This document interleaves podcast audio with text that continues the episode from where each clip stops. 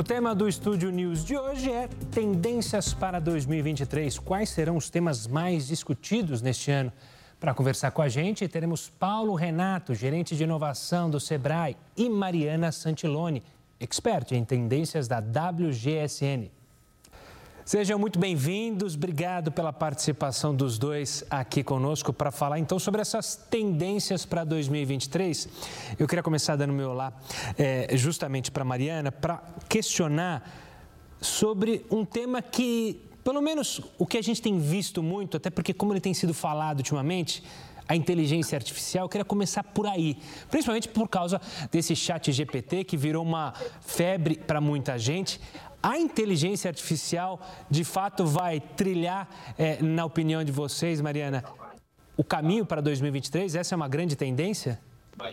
Oi, Gustavo, tudo bem? Bom, sem dúvidas, uma das grandes tendências para 2023 é, sem dúvidas, a inteligência artificial. Então, a pandemia, ela forçou as atividades presenciais a se adaptarem, então a gente teve todo o distanciamento social e, com isso, muitas das coisas que a gente fazia foram automatizadas, né? O que acabou dificultando um pouco esse retorno à vida normal. Então, a gente vai ter, sim, um papel cada vez mais importante da tecnologia, tanto no futuro do trabalho quanto no avanço da inteligência artificial, né? Entendo que isso pode causar algumas inseguranças, como você falou agora, a gente está ouvindo muito falar sobre o Chat GPT, o DALL-E, que são ambos da OpenAI, mas é importante a gente refletir também sobre como essas novas tecnologias elas podem nos auxiliar até a expandir a nossa imaginação, né? Então, o que, que isso pode auxiliar no futuro do trabalho?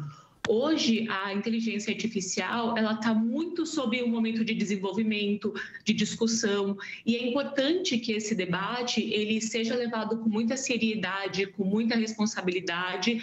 Mas sim, acho que também a gente pode ver a inteligência artificial como sendo uma aliada, né? Então, principalmente para segmentos de saúde e de bem-estar, né? Então, a inteligência artificial, ela pode oferecer conjuntos riquíssimos de dados, até uma abordagem muito mais individualizada do cuidado. Então, a gente vai continuar olhando sem dúvidas para a inteligência artificial, não só em 2023, como nos próximos anos também.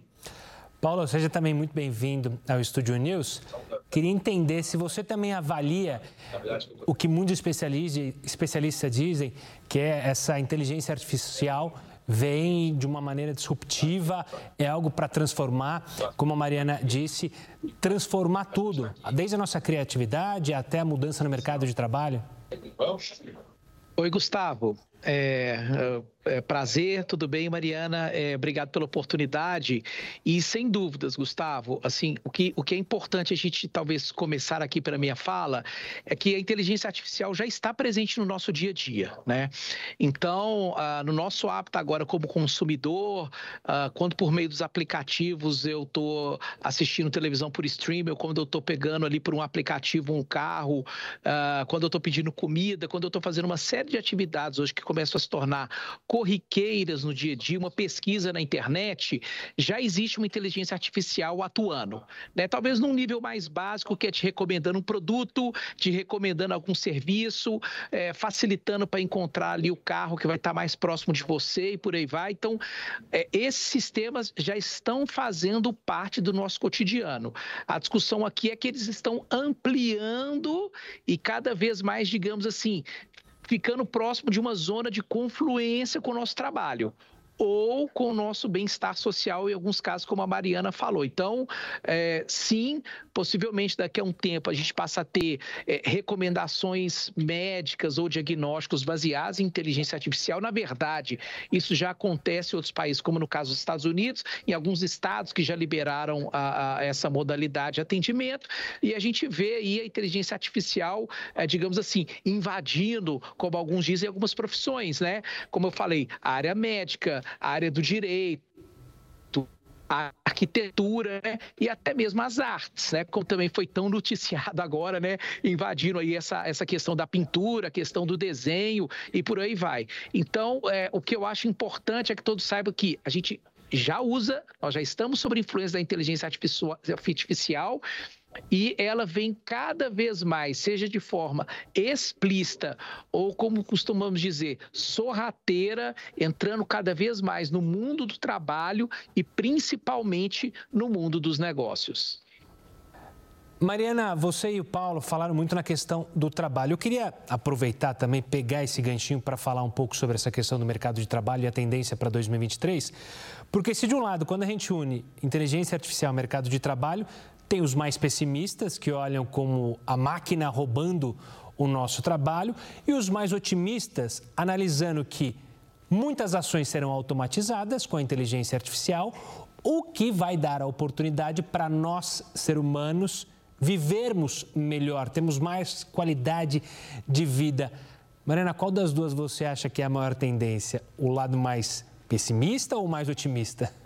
Bom, eu tendo sempre ser otimista. É, acho que quando a gente fala sobre o futuro do trabalho, a gente pensa em diversos elementos, né? Então, desde diversidade, inclusão, os escritórios híbridos, a forma como a gente está fazendo essa entrevista agora. Então, são muitos novos benefícios.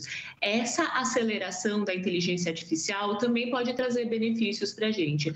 Acho que cada vez mais as habilidades esperadas do futuro do trabalhador, né? Do futuro do trabalho vai estar cada vez mais ligado com soft skills. Então, não só com o que a pessoa realmente sabe entregar, mas com aquelas coisas que não, é, não são tão facilmente ensináveis, que dificilmente você vai conseguir ensinar, por exemplo, para uma máquina, como, por exemplo, uma negociação, criatividade, liderança, pensamento analítico, a inovação, porque todas as máquinas que a gente falou até agora, quando a gente pensa no chat GPT ou quando a gente falou da parte da arte, teve um humano, teve a inteligência humana por trás daquilo, dando um direcionamento. Então, tendo a ser otimista e ver que o futuro para o trabalho vai ser muito baseado, sim, no que a gente fala sobre esses soft skills, coisas que é muito difícil, por enquanto, a gente é, ensinar para essas máquinas, para essas máquinas, né? Mas acho que é importante isso, a gente entender como que é, a inteligência artificial vai ajudar também a expandir a nossa imaginação. Acho que hoje a gente está mais ou menos nesse ponto, né, de até entender um pouco de quanto a gente consegue talvez aprender com elas. Ô Paulo, pegando um pouco, é, acho que o seu conhecimento aliado ao Sebrae, quando a gente fala justamente em automação de máquinas, a gente pensa, obviamente, nas grandes empresas, nas grandes indústrias, nas fazendas, até pelo advento do 5G. Mas para aquele pequeno empresário, é, para quem você tem contato diretamente aí no Sebrae, também haverá essa mudança tecnológica para esses trabalhadores, ou seja, expandir, como foi a palavra usada pela Mariana? Bravo, com certeza. Então, a, toda a revolução tecnológica ou a revolução digital, ela afeta qualquer negócio, em qualquer segmento, em qualquer porte, a pequena, a micro, a grande, enfim, ninguém escapa, digamos assim, né?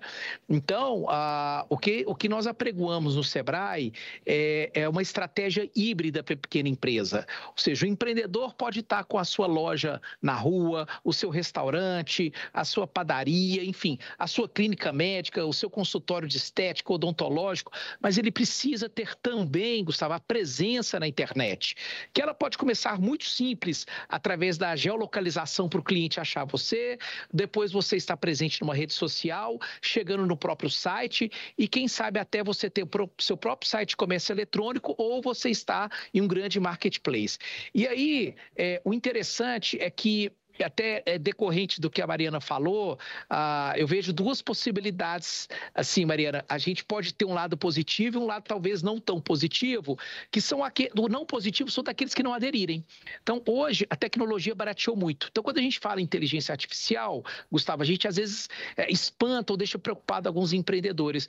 Mas com o barateamento da tecnologia e a pulverização da tecnologia, hoje é possível qualquer empreendedor comprar de companhias brasileiras ou internacionais, componentes de inteligência artificial que eles podem usar esses componentes é, no seu site, na sua rede social. Então, igual quando a gente cria um site e põe o chamado gateway de pagamento, né, que é um portão de pagamento, eu também agora posso cons conseguir esses gates de inteligência artificial que melhoram a recomendação da minha loja uh, na internet para um cliente, ou eu posso chegar ao nível de sofisticação, e hoje em dia isso não é caro, de é unir a inteligência artificial com o chamado IoT, Internet das Coisas, e com sensores, que eu consigo colocar sensores na minha loja, seja ela de qualquer porte, entender quantas pessoas estão entrando por dia na minha loja, aonde eles estão se movimentando na minha loja, quais são os principais, as principais prateleiras, os principais locais pelos quais eles se movimentam. Mas qual é o perfil das pessoas que entram durante o dia?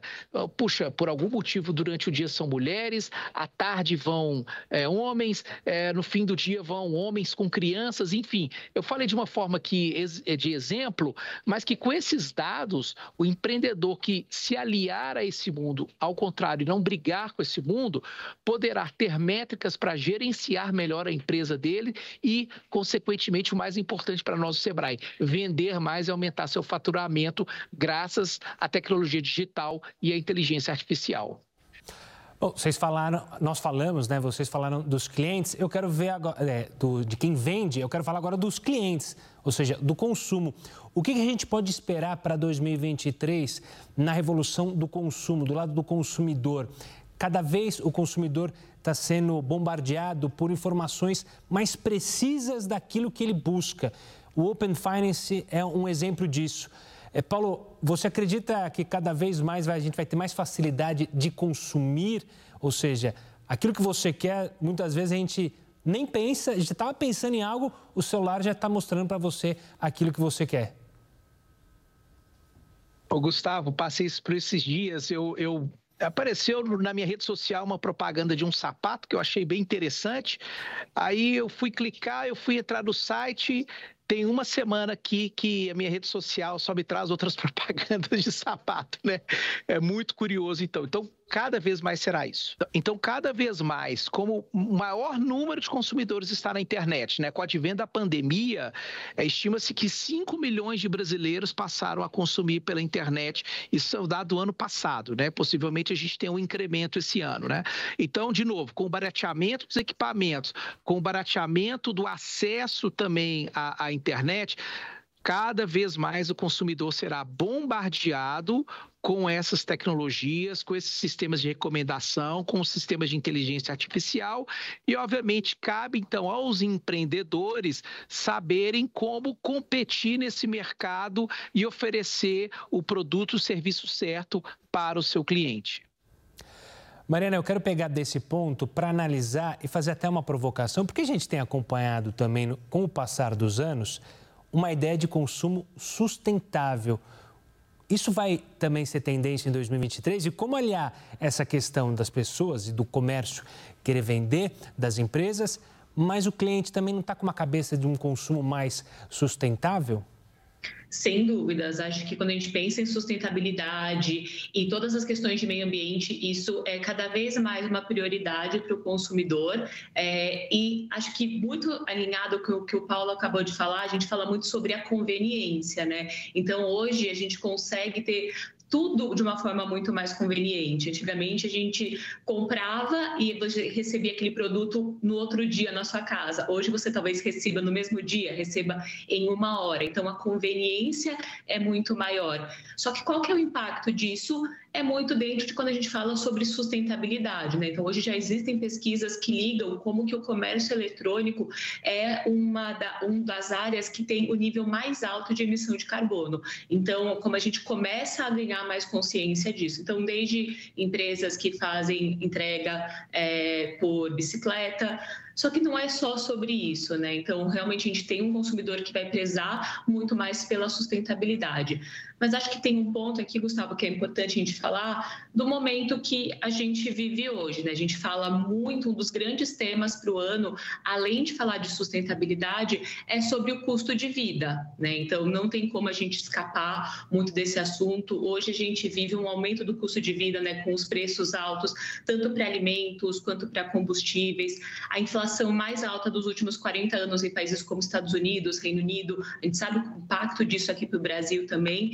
Então, os consumidores, eles estão enfrentando dificuldades financeiras e acaba impactando o emocional deles também. Então, por mais que eles queiram continuar olhando para a sustentabilidade e para pautas ambientais, que vão sim continuar em alta, o tema de custo de vida ainda vai ser extremamente importante para o consumidor.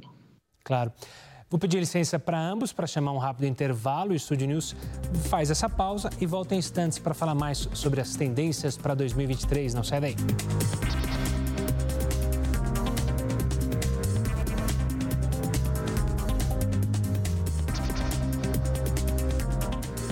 Está de volta. Eu sigo aqui com o Paulo Renato, gerente de inovação do Sebrae, e a Mariana Santiloni, expert em tendências da WGSN. Eu queria voltar com o assunto agora. A gente falou muito de hum, dados, tecnologia, inteligência artificial, consumo, clientes, empresas. Preocupação com segurança, nossa segurança digital. Cada dia mais a gente tem os dados nas mãos de pessoas que a gente nem tem ideia. A gente tem até a Lei Geral de Proteção de Dados, enfim. Essa será uma discussão que vai permanecer e vai ganhar mais força em 2023, começando pelo Paulo. Gustavo, sem dúvida. Isso agora é uma é um problema e uma oportunidade, né? Um problema que de fato, assim, grande parte uh, do nosso consumo, das nossas operações, de várias atividades do consumidor, das pessoas no dia a dia, foram para o mundo digital. Né? E a gente tem percebido que, em muitos casos, vários sistemas digitais são vulneráveis. Né? A gente tem vários casos de ataque hacker no Brasil, vários casos, inclusive, uh, em países uh, mais avançados nesse, uh, nesse quesito que o nosso, como recentemente a Alemanha, hotéis, uma rede hoteleira, recebeu um super ataque hacker que eles conseguiram trancar as portas dos apartamentos né? e exigiram o resgate. Então, de fato, essa é uma problemática que ela vai crescer muito muito, né? Para cada novo sistema é, de segurança cibernética, surge é, um novo grupo que consegue violar esse sistema. Enfim, isso não vai parar. E aí, do outro lado, surge a oportunidade né, de surgirem uh, empresas, de surgirem, no caso aqui do Sebrae, que ele apoia tantas startups, que trabalham com sistemas, que trabalham com modelos de negócio que exatamente protegem pequenas, grandes, médias empresas e consumidores e pessoas físicas desses ataques e dessa falta de segurança com os seus dados. Né? Então, não há como. A partir do momento que estamos no mundo digital, uh, estamos estamos vulneráveis a isso. Mas, ao mesmo tempo, essa vulnerabilidade gera essa oportunidade de negócios, de sistemas de segurança, eh, de softwares ou de empresas especialistas em retomada de negócios. Então, a pequena empresa sofre o ataque hacker e já tem surgindo empresas que ajudam ali, digamos, eh, na retomada daquele negócio. Então, é uma tendência de fato para 2023. Afirmo dizer, viu, Gustavo? Talvez é, é uma tendência forte dos próximos cinco anos, que não vai parar, né, Mariana? Assim, vai ser constante e cada vez mais exigir das empresas e dos consumidores muita atenção. Você também vai nessa linha, Mariana, ou seja, a preocupação com os dados. E vou até além. É, por um tempo a gente fala sobre a questão de dados, as empresas ficam preocupadas em não sofrer ataques hackers. Mas isso está acabar atingindo também é a pessoa, o CPF, ou seja, a gente tem que estar preocupado com os nossos dados, é, o cidadão comum, entre aspas, né? Eu concordo totalmente com o Paulo. A gente fez uma pesquisa, inclusive, aqui na WGSN, e 91% dos consumidores globais, eles seguem muito preocupados de, da forma como as empresas coletam os dados sobre eles, né? E eles afirmam que essa privacidade de dados não é um direito, é um privilégio. Então, como que eles podem realmente usufruir disso, né? Eles precisam ter esse direito de saber que eles têm essa privacidade do dado deles. Acho que para um futuro a gente vai entender como que essa proteção de dados ela vai ficar maior e a gente vai ter algumas mudanças dentro de marketing, dentro de estratégia. Então, o que a gente vê disso aqui na WGCN é que as marcas elas estão começando a, a adotar uma estratégia de coleta de zero parideira. Então, o que é isso? Saem os cookies e então as newsletters, os novos ciclos de feedback, programas de, de fidelidade. Então, algumas grandes empresas já começaram a trabalhar com isso. Então, Apple, Microsoft, Google, eles já começaram a avançar em como que eles vão banir os cookies de terceiros, assim dificulta a coleta de dados, né? Dificulta a forma que as empresas coletam esses dados sem o aval real do consumidor, né? Então, esses dados vão começar a ser adquiridos através de dados primários. Então, o consumidor ele vai escolher realmente dar aquele dado através de ter algum tipo de privilégio, através de uma troca, né, que pode ser através de dinheiro, de conteúdo de qualidade, ou algum tipo de privilégio, ou todos eles. Então, a forma que a gente olha para os nossos dados e a forma que a gente deixa as empresas pegarem os, os nossos dados vai mudar, pra, não só agora em 2023, que a gente comece a ver esse movimento de grandes marcas, mas para o futuro também. Marina, por falar em dinheiro, quero ficar nesse assunto, porque cada vez que a gente pisca, muda a forma de se pagar por um serviço, por um produto. É, a, a última inovação aqui no nosso país foi o Pix, mas a gente também já se acostumou a fazer pagar serviços sem colocar a mão na carteira, né? Só chamando um, um aplicativo, você paga sem nem tocar no dinheiro. Dá para inovar ainda mais em 2023 na questão pagamentos, Mariana? Sem dúvida, a gente continua vendo muita inovação para novas formas de pagamento, né? Então, cada vez mais as pessoas estão usando aplicativos no celular, em dispositivos móveis, para não só cuidar do seu dinheiro, mas conseguir fazer transações bancárias. Então, um dos das formas mais óbvias que eu poderia falar seriam as criptomoedas, então o que a gente vê em relação a Bitcoin, a Ethereum e a outros tipos de moedas digitais que começam a ficar um pouco mais populares, né? elas começam a ser é, democratizadas, então tem uma oportunidade aqui também. E uma outra forma de pagamento que a gente fala bastante é sobre o BNPL, que é Buy Now Pay Later, com tradução de compre agora, pague depois. É tipo um pagamento a prazo. É, eu sei que para a gente, principalmente para nós brasileiros, pode não parecer uma coisa tão inovadora, né? não é um conceito novo a gente pensar em como a gente vai comprar um produto agora e só pagar por ele a longo prazo, porque aqui no Brasil a gente já está acostumado com isso, mas a diferença essencial do BNPL, né, que é esse compre agora e pague depois, é que a pessoa ela não precisa ser vinculada a uma instituição financeira, não precisa ter o limite de crédito aprovado. Então, é, você pode trabalhar de outras formas, né, um financiamento bancário diferente para ter essa compra parcelada. Acho que isso é especialmente importante para o Brasil quando a gente pensa num público que tem um perfil mais de endividamento. Então, novas formas formas de pagamento, sem dúvidas, desde as mais tecnológicas, quando a gente pensa em criptomoedas, talvez não para agora, que a gente vive meio que o inverno da cripto, mas talvez no futuro. Só que o Buy Now Pay Later acho que pode realmente entrar com mais força para a nossa região.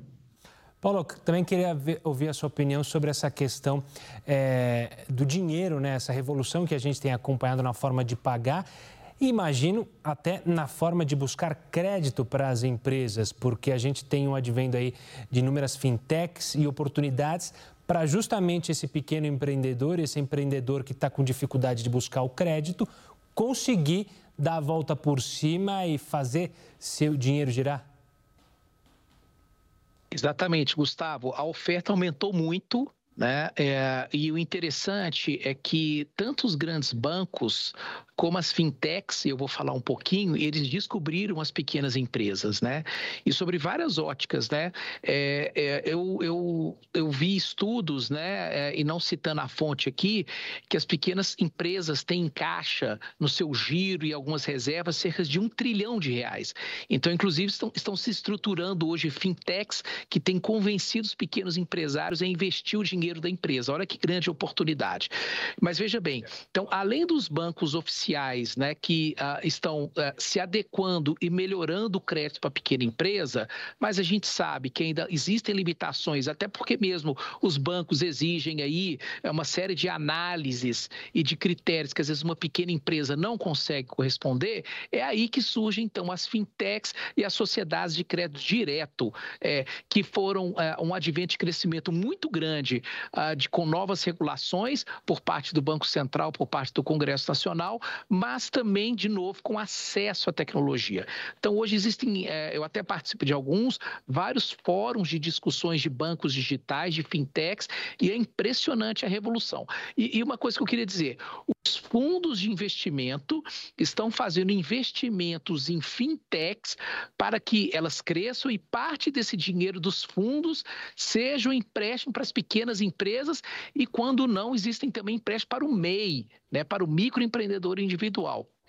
É claro que todo esse sistema uh, precisa melhorar. A gente, em alguns casos, tem taxas de juros uh, que não são tão adequadas ao pequeno negócio e elas ainda, uh, digamos, eh, protegem muito o capital daquele banco, daquela fintech. Isso é entendível, mas a partir do momento que essas pequenas empresas estão se estruturando mais com gestão, com RH, com finanças, e esse é um grande papel do Sebrae, né? Preparar a pequena empresa para o crédito. A gente tem um trabalho muito consistente muito estruturado, eh, de grande escala nessa área, a gente acredita que a gente pode, ah, junto com o sistema financeiro, com as fintechs, eh, oferecer boas empresas para a busca desse crédito. Então, sim, Gustavo, de fato, as fintechs têm provocado uma grande revolução em oferecer crédito de várias formas, de várias modalidades, com vários tipos de garantia e até uma coisa que a gente gosta muito, que é provocar alguns grandes bancos para que eles mudem a forma de avaliar as pequenas empresas e mudem a forma de conceder esse crédito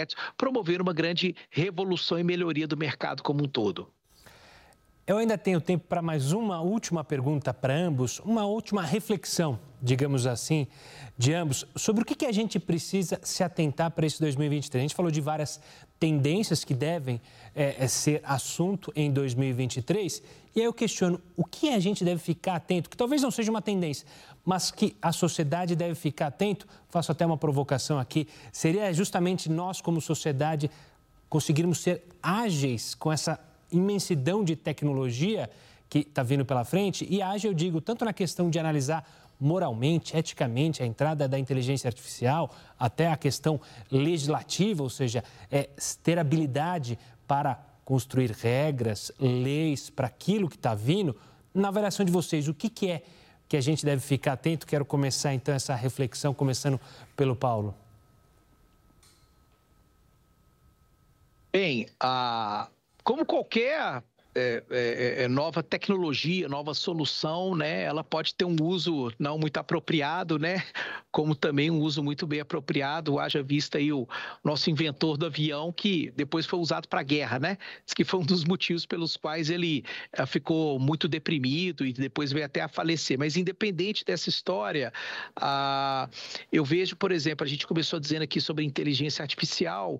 É, confesso que nos preocupa muito essa questão ah, dos deepfakes, né? E de todo esses essas tecnologias que permitem é, colocar a minha imagem com outra voz ou colocar a minha imagem na voz de uma outra pessoa ou fazer uma mixagem, digamos assim, usando o termo antigo dos dois, né? É, isso por um lado é bom porque ele permite aí você ter uso disso é, na área de marketing, na área de publicidade, é, na área até de engenharia e de treinamento, etc. Tal. Porém, Porém, a gente tem que ficar atento é, do mau uso dessas tecnologias para prejudicar a empresa, prejudicar pessoas. Né? Então, acho que esse é um ponto para a gente ficar uh, muito atento uh, para ver o que, que o que, que a gente pode fazer enquanto sociedade, enquanto regulação. E, só para fechar, é, de novo, também uh, vou usar o que hoje a gente vive numa sociedade de vigilância, né? Então, uh, todo mundo vigia todo mundo e, ao mesmo tempo, a gente tem aí câmaras de segurança espalhadas para tudo quanto é lugar, né? Isso é importante, de novo, do ponto de vista de prevenção a crimes, de solução de crimes e por aí vai, para isso que eles usam, mas também passa a ter aí uma questão de é, exposição de pessoas, né? Então, esse também é um ponto que eu acho que vai carecer de um debate da sociedade e uma regulação é, para que a gente possa pensar assim é, o que vem pela frente, quais são os impactos aí na nossa sociedade. Claro. Queria ouvir agora a, a Mariana, pontos que a gente deve ficar atento aí nessa esse mundo de, que passa constantemente por revoluções e cada vez mais rápidas pegando uma palavra do que o Paulo falou, ele falou sobre vigilância. Eu acho que hoje a gente tem um consumidor que ele é muito vigilante. Então, o consumidor, ele a gente brinca, ele é um consumidor detetive. Não adianta você falar que você é uma empresa sustentável se você não for realmente sustentável. Ele vai querer, ele vai procurar, ele vai descobrir o que é aquilo. Não adianta você se posicionar de uma forma se você de verdade não acredita naquilo. Então, isso é uma coisa que as empresas precisam olhar com muito muita força. Entender que eles têm um consumidor vigilante. Então, a vigilância, como o Paulo falou, entra em todas essas áreas. E acho que para 2023 tem dois grandes temas que é, são difíceis de serem conversados juntos, mas que são essenciais, que é quando a gente fala sobre sustentabilidade por todas as questões ambientais e sobre o custo de vida novamente. Sei quando a gente fala para Brasil, a gente até brinca que geralmente brasileiro está um pouco mais acostumado a passar por situações como essa, diferente do que tem acontecido agora em principalmente Europa, Estados Unidos, que eles estão completamente desesperados com esse momento de custo de vida, pensando em alta de preço de combustíveis e de alimentos, e como que isso vai ser refletido quando a gente pensa em sustentabilidade, né? Então, ah, eu vou, estou preocupado com a alta do combustível, como que eu vou investir em um combustível que não seja, que não faça mal para o meio ambiente? Eu estou preocupado com o meio ambiente, com sustentabilidade e como que eu vou comprar uma peça de roupa que caiba no meu bolso, pensando na questão de custo de vida e que seja também sustentável. Então, acho que são dois grandes temas que o consumidor vai enfrentar durante esse ano também. Tá certo, felizmente nosso tempo acabou. Mariana, obrigado pela participação aqui conosco. Até uma próxima. Paulo, obrigado também pela participação. Foi um prazer tê-lo aqui. Obrigado, eu que agradeço. Pois é, o Estúdio News de hoje fica por aqui. Eu conversei com Paulo Renato, gerente de inovação do Sebrae, e a Mariana Santiloni, expert em tendências da WGSN. Você já pode acompanhar essa entrevista lá no nosso canal no YouTube, no Play Plus e também pelo nosso podcast, disponível no Spotify e no Deezer. Eu espero você no próximo programa. Tchau, tchau.